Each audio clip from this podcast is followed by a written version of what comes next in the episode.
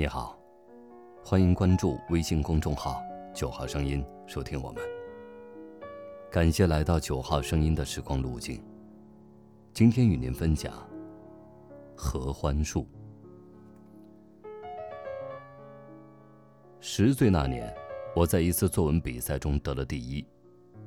母亲那时候还年轻，急着跟我说她自己，说她小时候的作文做的还要好。老师甚至不相信那么好的文章会是他写的。老师找到家里来问：“是不是家里的大人帮了忙？”我那时可能还不到十岁呢。我听得扫兴，故意笑着说：“可能？什么叫可能还不到？”他就解释。我装作根本不再注意他的话，对着墙打乒乓球，把他气得够呛。不过我承认他聪明。承认她是世界上长得最好看的女的，她正给自己做一条蓝底白花的裙子。二十岁，我的两条腿残废了，除去给人家画彩蛋，我想我还应该再干点别的事儿。先后改变了几次主意，最后想学写作。母亲那时已不年轻，为了我的腿。他头上开始有了白发。医院已经明确表示，我的病目前没办法治。母亲的全副心思却还放在给我治病上，到处找大夫打听偏方，花很多钱。他倒总能找来稀奇古怪的药，让我吃，让我喝，或者是洗、敷、熏、灸。我说：“别浪费时间了。”根本没用。我一心只想着写小说，仿佛那东西能把残废人救出困境来。再试一回，不试你怎么知道会没用呢？他说，每一回都虔诚地抱着希望，然后对我的腿有多少回希望，就有多少回失望。最后一回，我的胯上被熏成烫伤。医院的大夫说：“这实在是太悬了，对于瘫痪的病人，这差不多是要命的事儿啊。”我倒没太害怕，心想死了也好，死了倒痛快。母亲惊慌了几个月，昼夜守着我，一换药就说：“怎么会烫了呢？”我还直留神啊。幸亏伤口好起来，不然她非疯了不可。后来他发现我在写小说，他跟我说：“那就好好写吧。”我听出来，他对治好我的腿，也终于绝望了。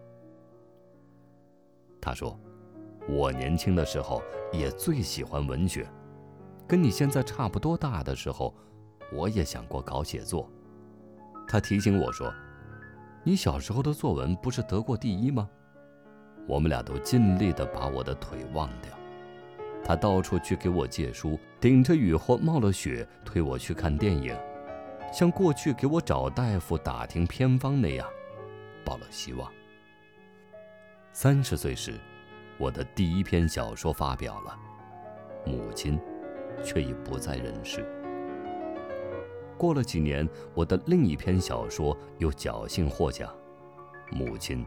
已经离开我整整七年。获奖之后，登门采访的记者就多，大家都好心好意，认为我不容易。但是我只准备了一套话，说来说去就觉得心烦。我摇着车躲出去，坐在小公园安静的树林里。我想，上帝为什么早早的召母亲回去呢？迷迷糊糊的，我听见回答：“他心里太苦了，上帝看他受不住了，就召他回去。”我的心得到一点安慰，睁开眼睛，看见风正在树林里吹过。我摇车离开那儿，在街上瞎逛，不想回家。母亲去世后，我们搬了家。我很少再到母亲住过的那个小院儿去。小院儿在一个大院儿的紧里头，我偶尔摇车到大院儿去坐坐，但不愿意去那小院儿，推说手摇车进去不方便。院儿里的老太太们还都把我当儿孙看，尤其想到我又没了母亲，但都不说，光扯些闲话，怪我不常去。我坐在院子当中，喝东家的茶，吃西家的瓜。有一年，人们终于又提到母亲，到小院去看看吧。你妈种的那棵合欢树，今年开花了。我心里一阵抖，还是推说手摇车进出太不易。大伙就不再说，忙扯些别的，说起我们原来住的房子里，现在住了小两口，女的刚生了儿子，孩子不哭不闹，光是瞪着眼睛看窗户上的树影儿。我没料到那棵树还活着。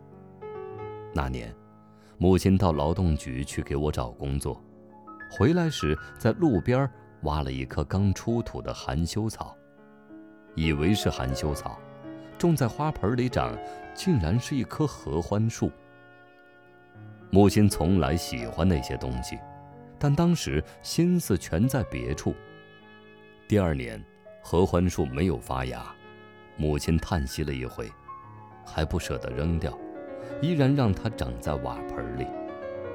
第三年，合欢树却又长出叶子，而且茂盛了。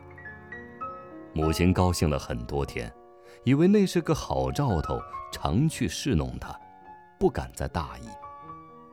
又过一年，他把合欢树移出盆，栽在窗前的地上，有时念叨：不知道这种树几年才开花。再过一年。我们搬了家，悲痛弄得我们都把那棵小树忘记了。与其在街上瞎逛，我想不如就去看看那棵树吧。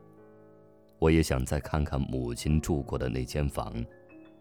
我老记着那儿还有个刚来到世上的孩子，不哭不闹，瞪着眼睛看树影儿。是那棵合欢树的影子吗？小院里只有那棵树。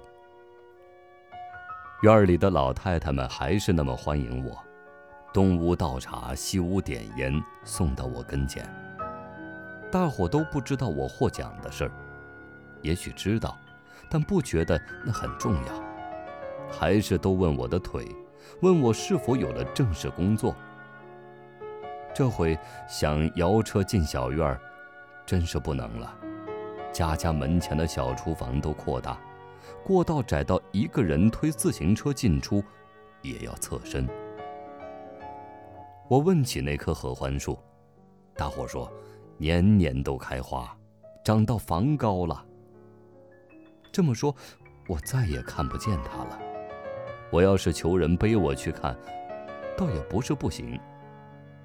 我挺后悔前两年。我挺后悔前两年没有自己摇车进去看看。我摇着车在街上慢慢的走，不急着回家。人有时候只想独自静静的待一会儿，悲伤也成享受。有一天那个孩子长大了，会想起童年的事儿，会想起那些晃动的树影儿，会想起他自己的妈妈。他会跑去看看那棵树，但他不会知道那棵树是谁种的，是怎么种的。今天的九号声音，又为你另存了一段时光之旅。晚安。